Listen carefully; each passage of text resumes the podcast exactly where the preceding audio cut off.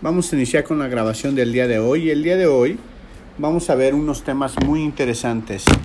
Este, eh, hemos estado hablando de la bendición, hemos estado hablando de la fe, hemos estado hablando de la autoridad. El día de hoy voy a hablar con ustedes un tema muy, muy, muy este, importante. Bueno, de hecho todos los temas son importantes, eh, eh, pero quiero hablarles de un tema que sí posiblemente llegue a, a, a, pegarles, llegue a chocar con lo que ustedes el día de hoy están pasando, este, o posible no, este, esperemos que no, que, que, que todos estemos eh, caminando como deberíamos. Eh, pero si no, esta es una palabra que te va a ayudar a comenzar a identificar y a cambiar lo que es necesario cambiar en nosotros. ¿Hasta acá vamos bien? Pues muy bien. Voy a empezar con el libro de Santiago. ¿Puedes ab abrir el libro de Santiago conmigo, por favor? Y vamos a leer del libro de Santiago. Está después de Hebreos. Santiago capítulo 1.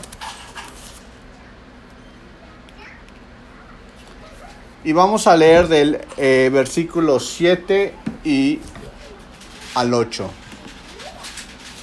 De versículo 7 al 8. Y nada más para que yo sepa con quién estoy hablando. Eh, estoy viendo a Julián, estoy viendo a Olga, estoy viendo a Mari, estoy viendo a, Mar a, a María Claudia, a Angie, estoy viendo a Eli. Muy bien, se acaba de desconectar a alguien. Eh, procuren que cuando se conecten pongan su nombre para que yo sepa quiénes son los que están conectados. Seguramente es mi hermana, Sergio, Berelia. Ok, perfecto. Entonces vamos a leer de Santiago capítulo 1 versículos 7 y 8 y dice lo siguiente. No piense pues quien tal haga que recibirá cosa alguna del Señor. El hombre de doble ánimo es inconstante en todo su camino. Quiero que subrayes ese versículo, el versículo 8. El hombre de doble ánimo es inconstante en todo su camino. El hombre de doble ánimo es inconstante en todo su camino. El día de hoy vamos a estar hablando del doble ánimo. El doble ánimo. Y vamos a tocar un poquito de, de, qué es, cómo es, qué es este, los, los espíritus que están asociados con, con, con, el doble ánimo, por qué es, cómo, cómo es que viene. Eh, y finalmente, eh, espero que nos dé tiempo, si es que no se alarga tanta la plática, espero que nos dé tiempo para ver soluciones, cómo lo combatimos, qué hacemos en sí. ¿Hasta acá vamos bien? Excelente.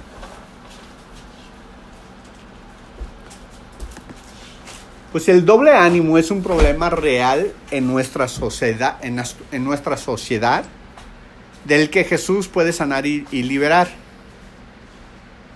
El doble ánimo está conectado con el trastorno eh, psic, psicótico llamado esquizofrenia.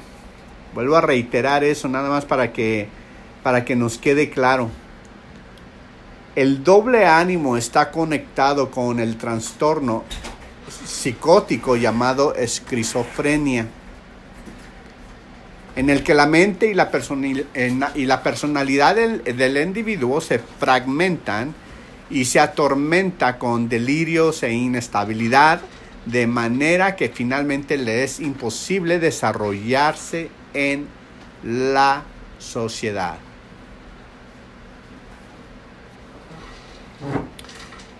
Quiero que sepas que la esquizofrenia a veces significa una personalidad partida o una mente partida. Esquizo es una palabra griega que significa rasgar, desgarrar violentamente, abrir o desplegar. La esquizofrenia severa eh, es tratada con medicamento y eso lo tratan todos los médicos de ah, psiquiatría. A veces se me dificultan estas palabras. ¿Vale? Pero eh, es tratado por médicos este, eh, y como lo demuestra la historia, incluso con terapia de choque debido a las alucinaciones y delirios que puede traer esta enfermedad. ¿Es una enfermedad? Sí. Hay gente que tiene este tipo de enfermedades este, que su mente, de alguna forma u otra, eh, simplemente no están funcionando como deberían. Ahora, yo le he enseñado y le he dicho eh, de varias formas que las enfermedades de dónde provienen.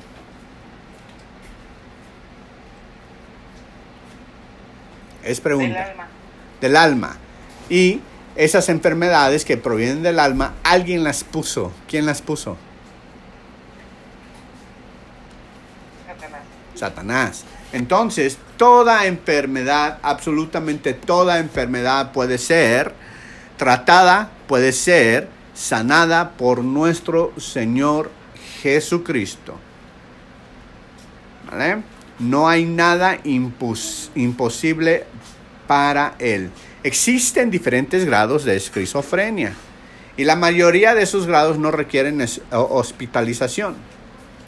Aunque la esquizofrenia y el doble ánimo son una en la misma, y vuelvo a reiterar eso para que nos quede a todos claro, aunque la esquizofrenia y el doble ánimo son una en la misma, yo utilizaré el término de doble ánimo porque la esquizofrenia es interpretada por muchos como una severa enfermedad.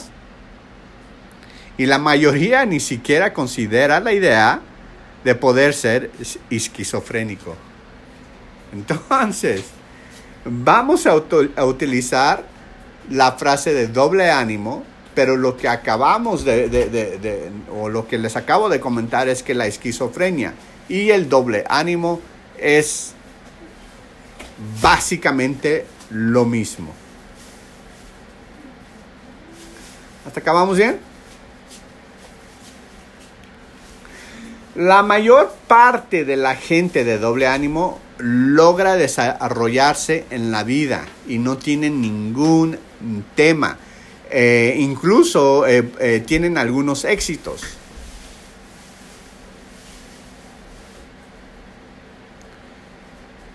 ¿Vale? Incluso este, continúan teniendo las características de un espíritu de esquizofrenia, aunque y a pesar de que se hayan desarrollado en la vida y hayan tenido éxito en la vida. Pueden que aún tengan las características de un espíritu de esquizofrenia. Ahora, ¿qué es lo que hace la esquizofrenia o el doble ánimo?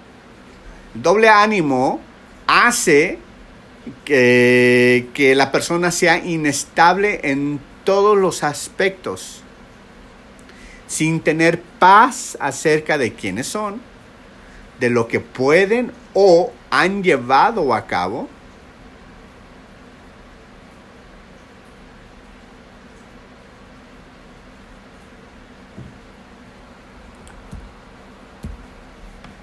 ¿Hasta acá vamos bien?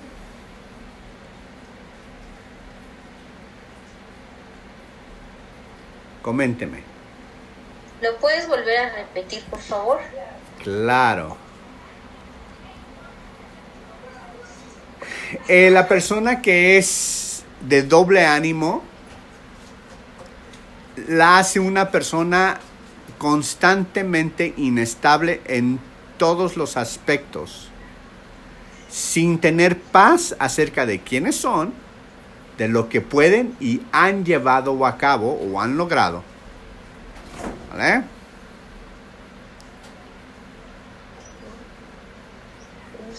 Y no necesariamente, no necesariamente se van a un lugar de locura que normalmente el mundo eh, describe como esquizofrenia. No necesariamente van hasta ese lugar. Entonces, ¿qué tiene, eh, eh, ¿quién tiene problemas con el doble ánimo? ¿Cuántas personas están afectadas? Según los, lo- lo- los psicólogos y grandes maestros, nos enseñan que la mayoría, la mayoría de las personas, sí, casi todas las que acuden este, eh, a, a- a la iglesia o que acuden a una liberación padecen de, un, de, de- de cierto nivel de demonios que están ligados a la esquizofrenia. Y quiero que sepas que el plan del diablo o el plan de Satanás para destruir a la humanidad es darle un doble ánimo. O sea, en otras palabras, darle un espíritu de esquizofrenia.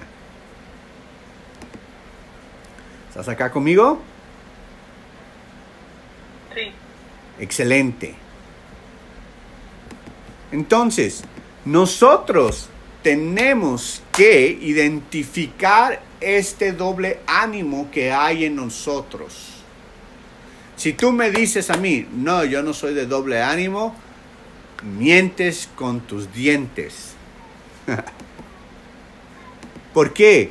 Porque vuelvo a reiterar, en su mayoría, en su mayoría, eh, eh, tenemos un doble ánimo en las cosas que hacemos.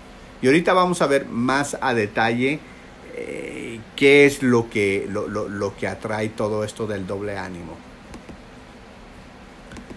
Muy bien. Algunos enseñan que los cristianos no pueden tener un espíritu de esquizofrenia. Pero quiero que sepas que cuando Santiago dijo que las personas de doble ánimo son inconsistentes en todos sus caminos, él estaba hablando de los cristianos. No estaba hablando de la gente allá afuera. Estaba hablando de los cristianos. Todos, absolutamente todos conocemos a personas, incluso nosotros, que a veces eh, actuamos eh, de polos opuestos. Incluso el, el pastor que a veces es devoto, piadoso, santo, y por periodos este, ah, está cometiendo perversión y pecado. O el creyente que vive una fuerte vida cristiana y luego tiene temporadas de recaídas. O la persona que es extrovertida y alegre, no obstante, cae en episodios de, eh, de, de depresión, de, de, sí, de tristeza y de depresión. O la persona que trabaja duro y es perfeccionista, tiene periodos de desorden. La persona que es amable y bondadosa tiene periodos de explosión y rabia. Es casi como si estuviéramos ligados con dos personas. Este es el doble ánimo. ¿Quién ha sentido que hay dos personas dentro de usted? No, no le dé pena, diga yo. Yo sí, yo he sentido eso. ¿Sí?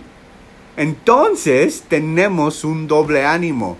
Al borde, dependiendo la gravedad, al borde de la esquizofrenia. Qué, qué, qué, qué tremendo, ¿no? Está tremendo esta situación. Entonces, ese es el doble ánimo. Ahora bien, la frase griega para doble ánimo o la frase griega o la palabra griega que se usó aquí en Santiago eh, 1.8 es, o la palabra griega es dispuchos, que literalmente significa de dos almas. O sea, que estás dividido, que estás partido, que no estás completo. Y al no ser completo, estás... es- o sea, no puedes obtener nada de Dios. Bien, bien lo dice. Vamos otra vez a primera de, perdón, Santiago capítulo 1. Vámonos desde, desde el 6. Fíjate lo que dice del- desde el 6. Dice lo siguiente. Pero pida con fe. ¿Con qué debes de pedir? Con fe. Ya sabemos cómo pedir con fe. Espero que ya sepa porque yo le he estado enseñando. Y si no sabe, no se preocupe. Vamos a tener una conferencia de fe para que comience a poner este, esa fe en práctica. Pero dice, pida con fe, no dudando nada, porque el que duda es semejante a la onda del mar, que es arrastrada por el viento y echada de una parte a otra. 7. No piense, pues, quien tal haga, que recibirá cosa alguna del Señor. 8. El hombre de doble ánimo es inconstante en todos sus caminos. Si me dice Sergio, pero yo a mí no me ha pasado eso, lo que acabas de mencionar, nada más quiero que eh, analices en qué has sido incons- in- inconstante. ¿En qué has sido inconstante? Hay algo, definitivamente. A veces este, eh, no somos constante en pararnos a las 5 o 6 de la mañana para hacer oración. Es un ejemplo, no le estoy diciendo que se pare esa hora, pero es un ejemplo. No somos constante. Y al no ser constante, hay algo que lucha dentro de nosotros que nos dice, no, no, no, no lo hagas, pero sí, sí, sí quiero, no, no, sí, no, sí. Incluso Pablo lo, lo, lo, lo detalla muy bien y dice, mi espíritu dice que sí, pero mi cuerpo dice que no. Eso es el doble ánimo. ¿Le hace sentido lo que le estoy diciendo? ¿Sí? Sigamos pues. Entonces, como habíamos dicho, la frase eh, griega para doble ánimo es dispuchos, que es literalmente significa de dos almas. Una persona que está, condición, eh, que está en esta condición es, escríbalo, es vacilante. Es irresoluto o irresoluta. O sea que no termina nada. Dudoso o dudosa. Cambiante e inconsis- in- in- inconsi- inconsistente.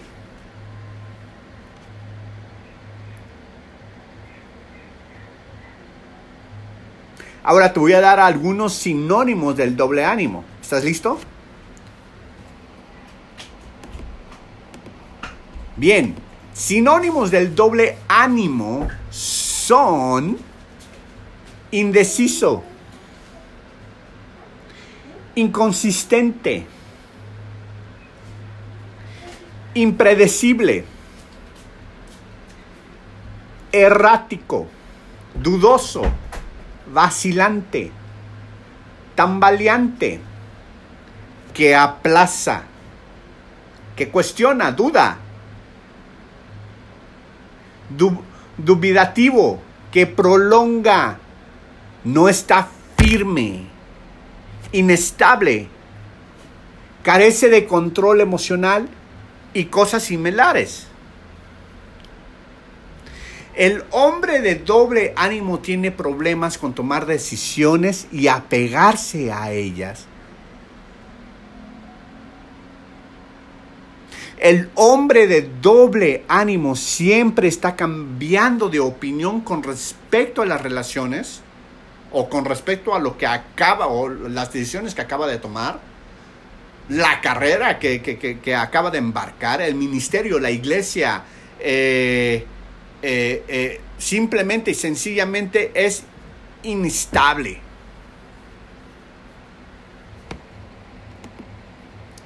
Ahora bien, pregunto, ¿algunas de estas sinónimos les sonó a ustedes?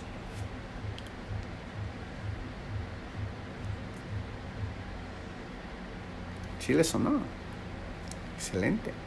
Entonces necesitamos ser libres de eso. necesitamos ser de una solamente. ¿Vale? A mí definitivamente me pegó. Y me sigue pegando.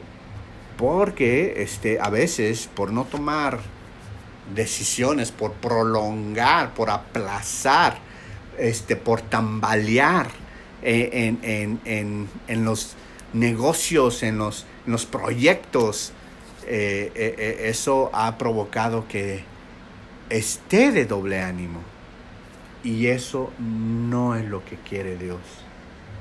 Dios te puso aquí para triunfar y no para estar viviendo una vida rota, una vida dividida en tu mente eh, y no puedas liderar lo que debes de estar liderando.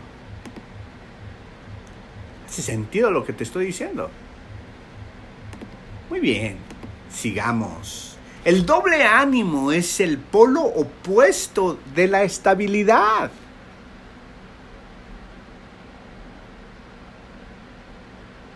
¿Vale? El doble ánimo es lo, es, lo opuesto de la estabilidad. ¿Qué significa? Que es improbable que cambie o fracase.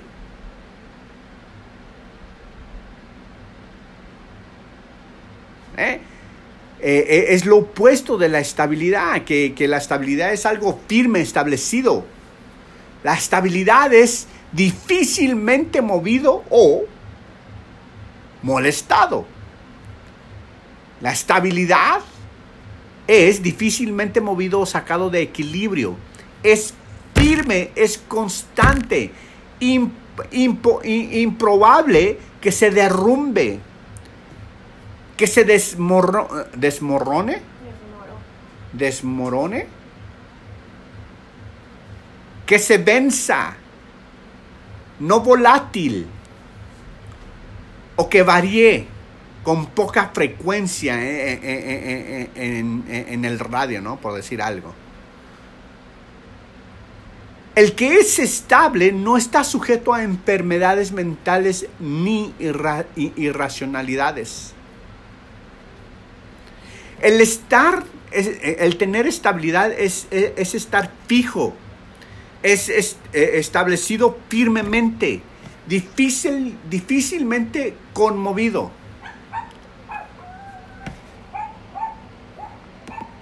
¿Cuántos de nosotros podemos decir que tenemos estabilidad?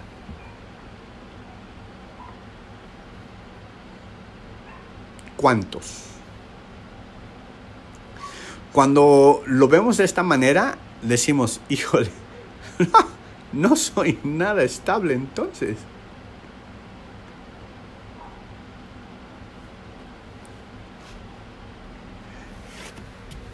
Dios ha puesto su palabra, dice un proverbio que su palabra es medicina a mis huesos.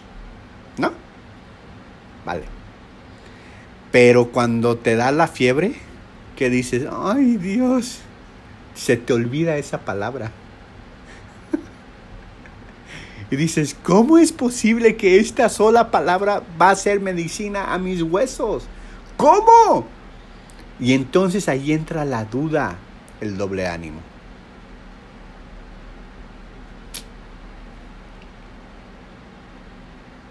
Porque si estuvieras firme, inmovible, estuvieras certero, estuvieras con las convicciones bien puestas, eh, eh, constante, eh, no volátil. Te voy a decir algo, esa palabra te haría una persona no sujeto a enfermedades. Pero lamentablemente, como tenemos doble ánimo, vienen cosas. ¿Sentido lo que te estoy diciendo? el doble ánimo, la arma del diablo para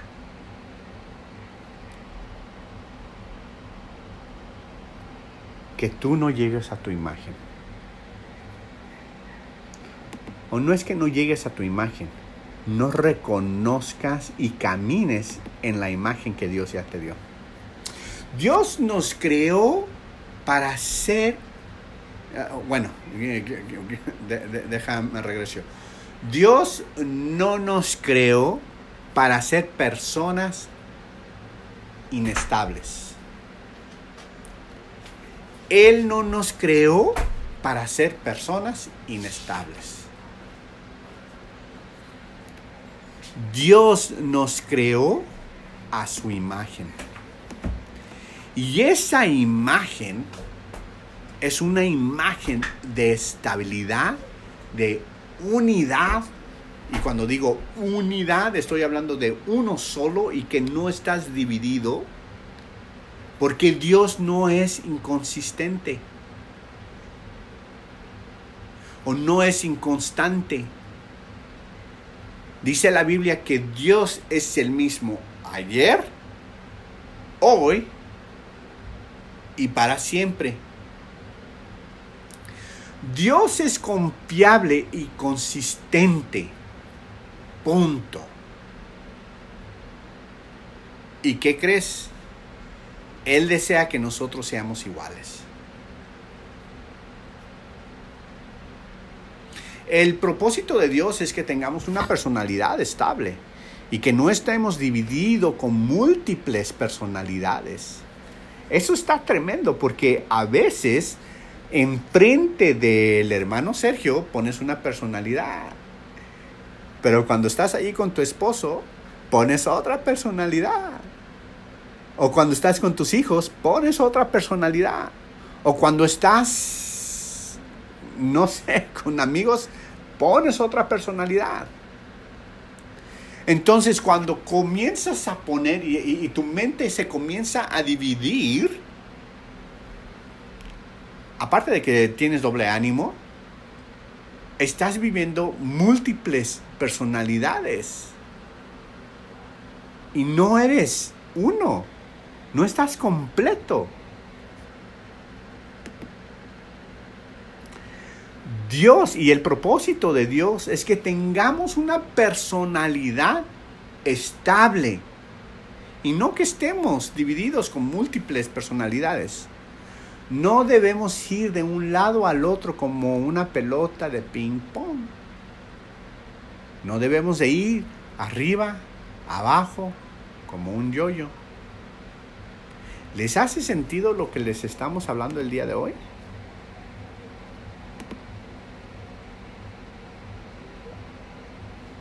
Quiero hacer una pausa para que ustedes me digan.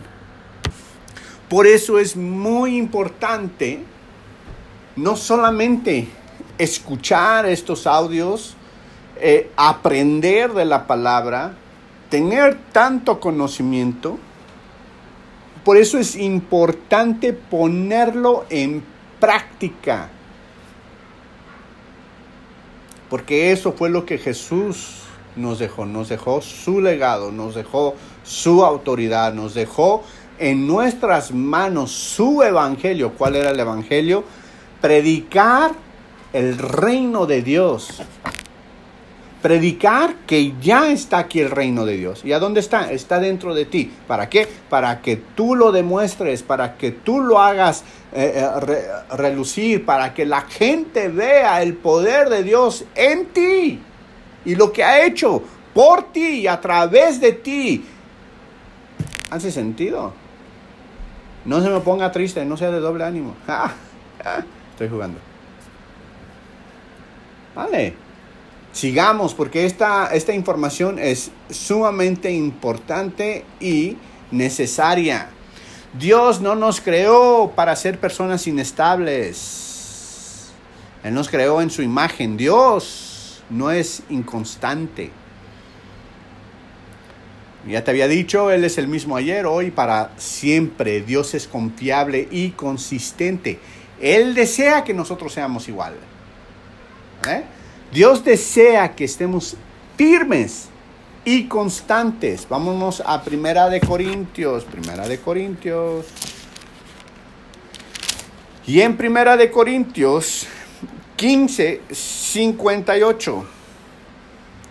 Así que, hermanos míos, amados, estad firmes y constantes, creciendo en la obra del Señor siempre, sabiendo que vuestro trabajo en el Señor no es en vano. O sea, que te está diciendo que seas firme y constante. ¿Constante en qué? Constante en su palabra, en su evangelio. ¿Cuál es su evangelio? El reino. El reino está compuesto por su palabra.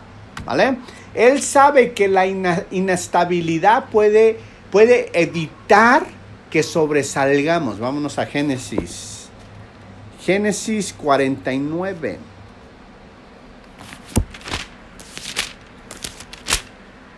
Y en el capítulo 49 y el versículo 4 dice lo siguiente, impetuosos como las aguas, no serás en el principio, por cuanto subiste al lecho de tu padre, entonces te envileciste subiendo, eh, subiendo a mí estrados. Subraya ese, e, e, ese pasaje. Génesis 49, 4. Sobresalir significa superar a los demás o ser superior en algún aspecto o área. Es tener mucho éxito. Dios nos creó para sobresalir en la vida. Él desea que sobresalgamos. Necesitamos estabilidad con el fin de sobresalir.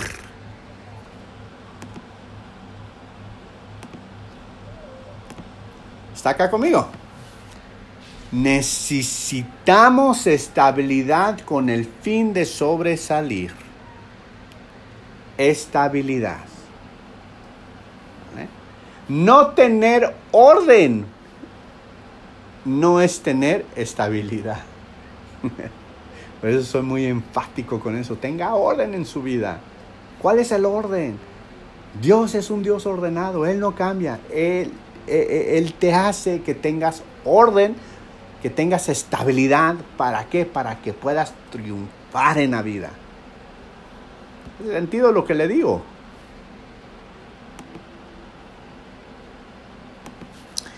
El plan y el deseo del enemigo es causar que la incredulidad, la duda, la indecisión, la vacilación y la confusión gobierne nuestra vida. Voy a, repetir eso lo que acabo de decir.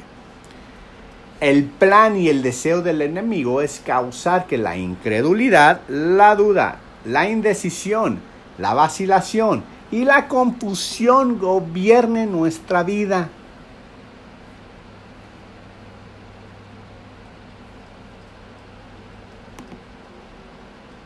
Quiero que eso comience a, hacer algo en tu mente.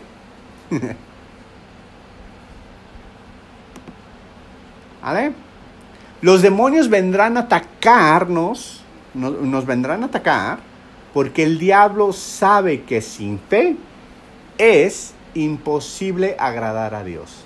Sin fe no podemos recibir de Dios y de los demás y constantemente lucharemos por llenar esos vacíos, egoístamente y a través de la gratificación inmediata. Vuelvo a reiterar, los demonios vendrán a atacarnos porque el diablo sabe que sin fe es imposible agradar a Dios. Sin fe no podemos recibir de Dios o de los demás. Y constantemente lucharemos por llenar esos vacíos egoísta, e, egoístamente y a través de las gratificaciones inmediatas. Si usted carece de una fe estable, se vuelve de doble ánimo. Se vuelve de dos opciones, de dos guerras que trabajan en su interior. Estas opiniones pueden convertirse en dos personalidades distintas. Y aunque usted, su verdadera personalidad, sabe que debe de tener fe, la fe no estará dando frutos en su vida a causa de la inestabilidad, de la duda, lo que hará, eh, eh, o sea, lo que hará que no venga lo que está teniendo fe.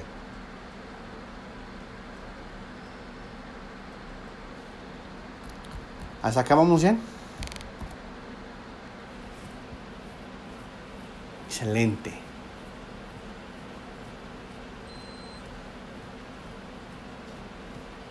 Ahora, vámonos a Santiago nuevamente. Santiago, Santiago está después de Hebreos. Santiago capítulo 4 y versículo 8.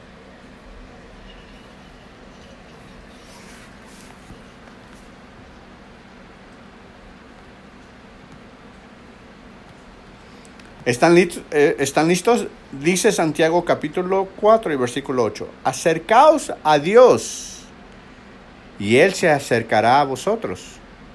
Pecadores, limpiar las manos. Y vosotros de doble ánimo, ¿qué dice? Purificad vuestros corazones. Purificar vuestros corazones. Acercaos a Dios, a Él se acercará, y, oh, perdón, acercaos a Dios y Él se acercará a vosotros. Cuando nuestro corazón es purificado a través de la liberación, comenzamos a amar la palabra de Dios y detestamos el doble ánimo. Vámonos a Salmos. Salmos capítulo 119 y versículo 113. Y dice, aborrezco a los hombres hipócritas, mas amo tu ley. ¿Por qué? Porque la hipocresía hace que seas de doble ánimo.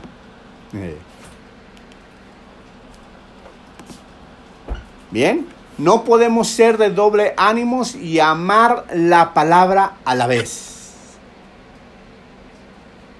El doble ánimo nos alejará de la palabra. Y hago una pausa para que me diga usted qué entendió con lo que acabo de decir. El doble ánimo me aleja de la palabra. ¿Qué, qué, qué, qué entendió? Muy bien. Hay muchas personas con con este, lealtades divididas. Nosotros debemos desatar el doble ánimo y salir del acuerdo con este. Debemos de someternos a una liberación y esto sucederá si lo desatamos y deseamos ser libres. Necesitamos ser liberados de ese doble ánimo.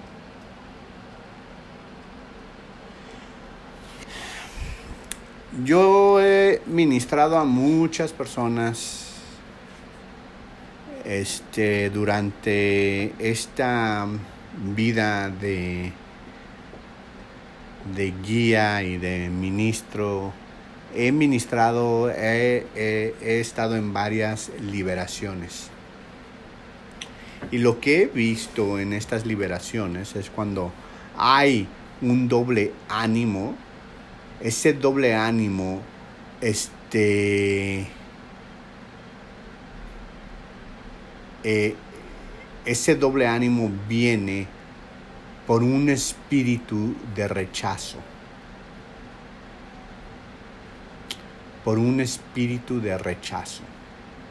El rechazo es tan común que siempre se presenta cuando ministramos a una persona endemoniada.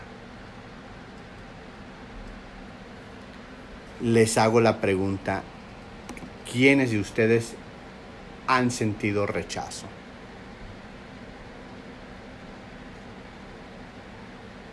yo. Yo creo que la mayoría de nosotros, de alguna forma u otra, hemos experimentado el rechazo. Y lo que comentaba esta Mari eh, está en lo cierto, que el rechazo, y más cuando eh, eh, el rechazo pasa cuando eres niño, hace que tengas una herida en tu corazón. Y esa herida hace que comiences a tener otra personalidad.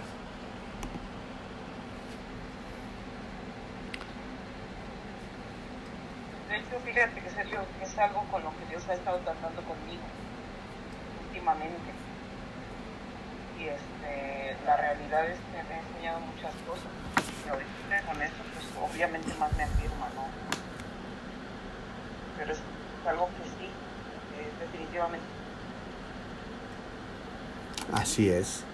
El rechazo este, es una herida que normalmente comienza a una edad temprana. Y una herida que se deja sin tratar se convierte en una infección. O sea, los demonios son como gérmenes que son atraídos a una herida, causando una infección. En otras palabras, lo que comienza como una herida se vuelve algo mucho peor.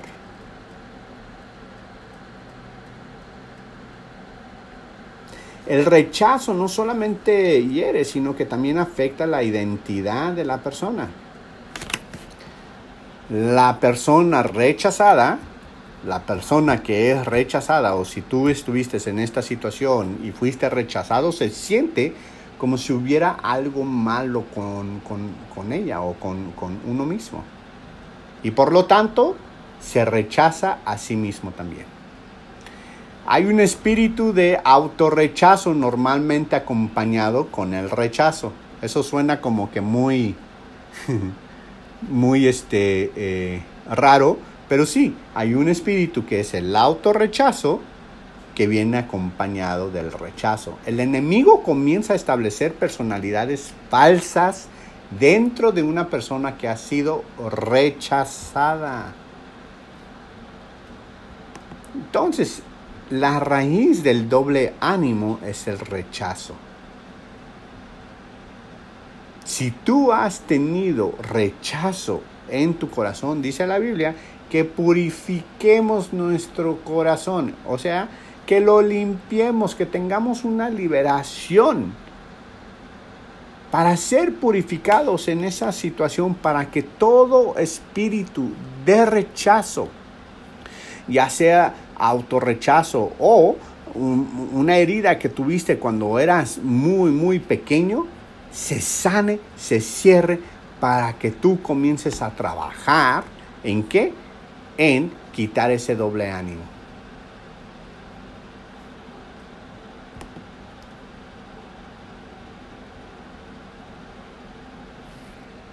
El centro de la personalidad del rechazo es el rechazo, el autorrechazo y el temor al rechazo. No sé si hace sentido eso. Otra vez ¿Puedes volver a repetir? por favor. Muy bien, vuelvo a repetir. El centro de la, de la personalidad del rechazo es el rechazo, el autorrechazo y el temor al rechazo. No sé si me dé a entender.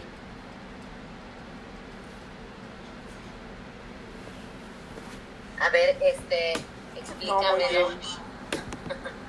Muy bien. El rechazo, el demonio rechazo tiene una personalidad. ¿Vale? Y esa personalidad, el centro de la personalidad del rechazo, ¿qué crees que es?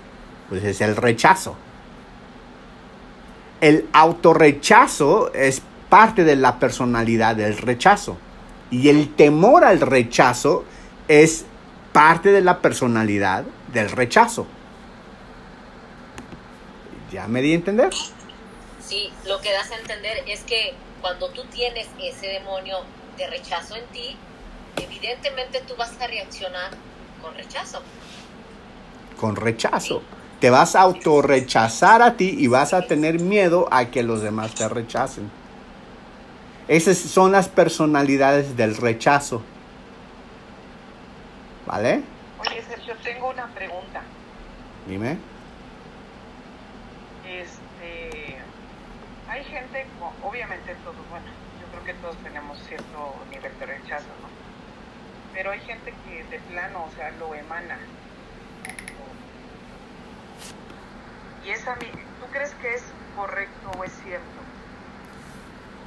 Eh, que esa gente, te- que esa gente que te digo que así que, ahora sí que suda rechazo, eh, cause lo mismo en ti, tú sientas rechazo hacia ella.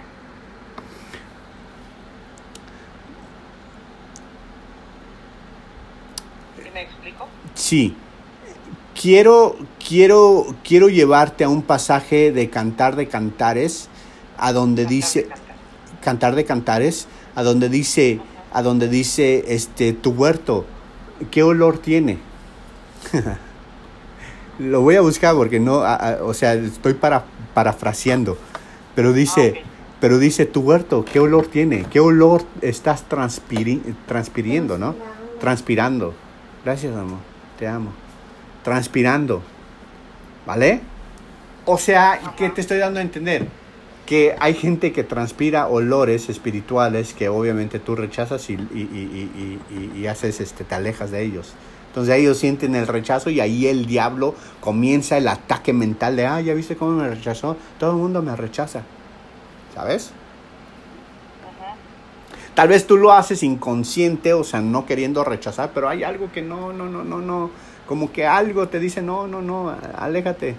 Y tú te alejas, y, pero pues eso lo usa el diablo para atacar a la mente y atacar a la personita para que, pues sí, para que este, entre más en ese, en ese estado de rechazo.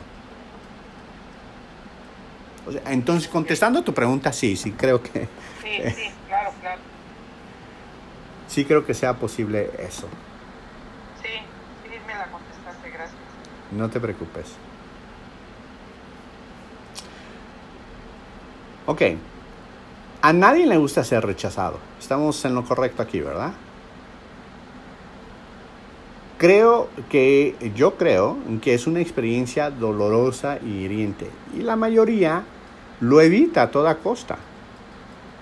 El temor es una fortaleza dentro de la personalidad de rechazo. Vuelvo a reiterar. El temor es una fortaleza dentro de la personalidad de rechazo. El temor a ser rechazado, lastimado, ridiculizado, abandonado, maltratado, etcétera, etcétera. La personalidad de rechazo es la personalidad introspectiva. El rechazo causa que una persona se retraiga y se aleje. Este es un mecanismo de defensa. Es equivalente al avestruz que entierra su cabeza en la arena.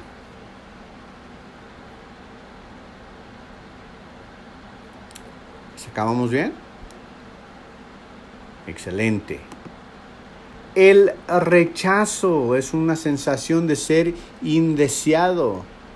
La agonía de desear desesperadamente a la gente que lo ame, pero estar convencido de que no lo pueden amar. En realidad, los demás pueden ser amorosos y aceptarlo, pero cuando está sufriendo de rechazo, usted no puede creerlo ni recibirlo. Hay un deseo doloroso de ser parte de algo, pero nunca sentir que lo es.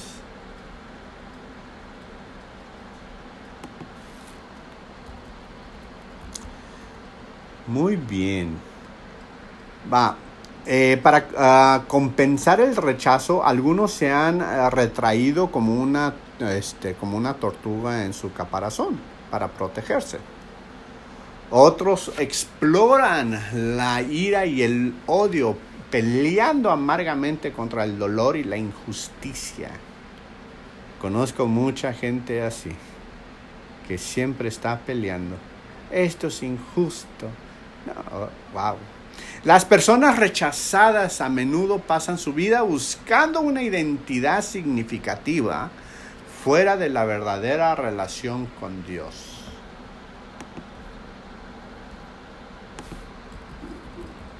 ¿Está acá conmigo? Ahí, ¿cómo explicarías? Pon un ejemplo de eso, Sergio, que acabas de mencionar. ¿Cuál de todo? Eh, el último que dijiste, Las personas rechazadas a menudo pasan su vida buscando una identidad significativa fuera de la verdadera relación con Dios. Pues cuando, pues muy sencillo, cuando eres una persona rechazada, te estás tratando de buscarte en otras personas para ser aceptado. Y no ves dentro de la palabra tu verdadera identidad. No sé si me di a entender. Sí, sí, sí, Sergio. Las personas rechazadas normalmente este, eh, se hacen malos cuando realmente no eran malos. Yo fui una de esas personas. Sí, me hice malo cuando realmente tenía un corazón bien noble y bien bonito y, y era bien amoroso. y- eso era cuando era niño. Pero me hice malo porque todo el mundo me rechazaba. Entonces me hice súper malo y, y, pues bueno, ya conoce mi, mi testimonio. Para aquellos los que no lo conocen, se los voy a contar en una ocasión. Resumidas cuentas, a los 16 años me encierran en la cárcel, me dan una cadena perpetua y casi 10, 11 años después le pido a Dios que me saque de ese lugar y me arrepentí con todo mi corazón y Dios me sacó en un mes. y estoy acá en México disfrutando de la vida. ¿Vale? Eh, es mi testimonio este, a grandes rasgos. Pero yo sufrí Un día, un día nos compartes tu testimonio. Ah, sí, claro que sí, está súper fuerte. Este, sí, claro que sí.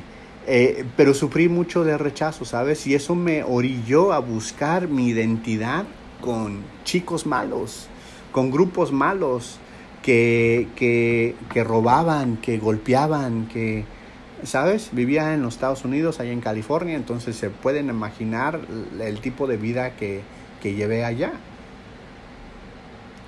Entonces, cuando eh, tienes mucho rechazo, comienzas a buscar tu identidad en el mundo y no en la palabra de Dios.